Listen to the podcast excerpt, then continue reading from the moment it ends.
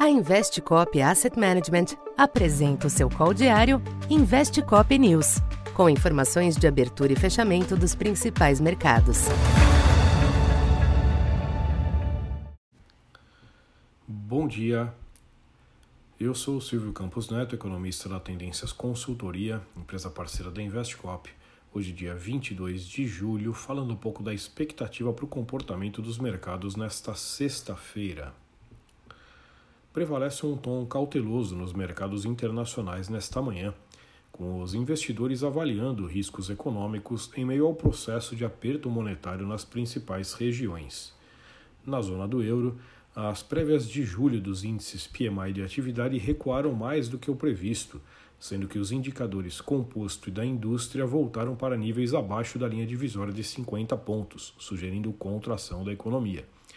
Os mesmos números serão divulgados mais tarde nos Estados Unidos, o que deve movimentar as visões sobre a economia local.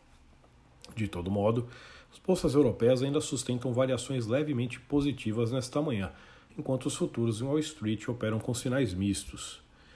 Como reflexo da apreensão com a economia global, o yield do Treasury de 10 anos estende a queda hoje, volta a se aproximar de 2,80, patamar distante dos níveis acima de 3% observados nas últimas semanas. O petróleo segue em queda com o barril WTI na faixa de 95 dólares. Já o dólar permanece em tendência de valorização global, de olho na reunião do Fed na próxima semana, quando uma nova alta de 75 pontos na taxa de juros é aguardada.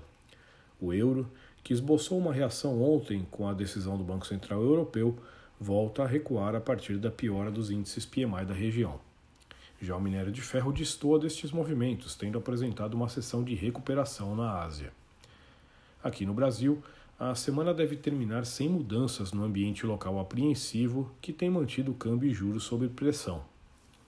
Certa acomodação até seria viável hoje após os movimentos da semana, mas o contexto externo de forte alta dos juros e dólar valorizado, além das incertezas internas, não autorizam apostas firmes em uma reversão de tendência na bolsa, que pegou carona na melhora das bolsas globais nesta semana, a Petrobras reage ao relatório de produção do segundo trimestre, que apontou queda na comparação anual. Já a Vale e as siderúrgicas recebem o suporte da reação do minério de ferro. Então, por enquanto é isso. Bom dia e bons negócios. Essa foi mais uma edição Investe Cop News.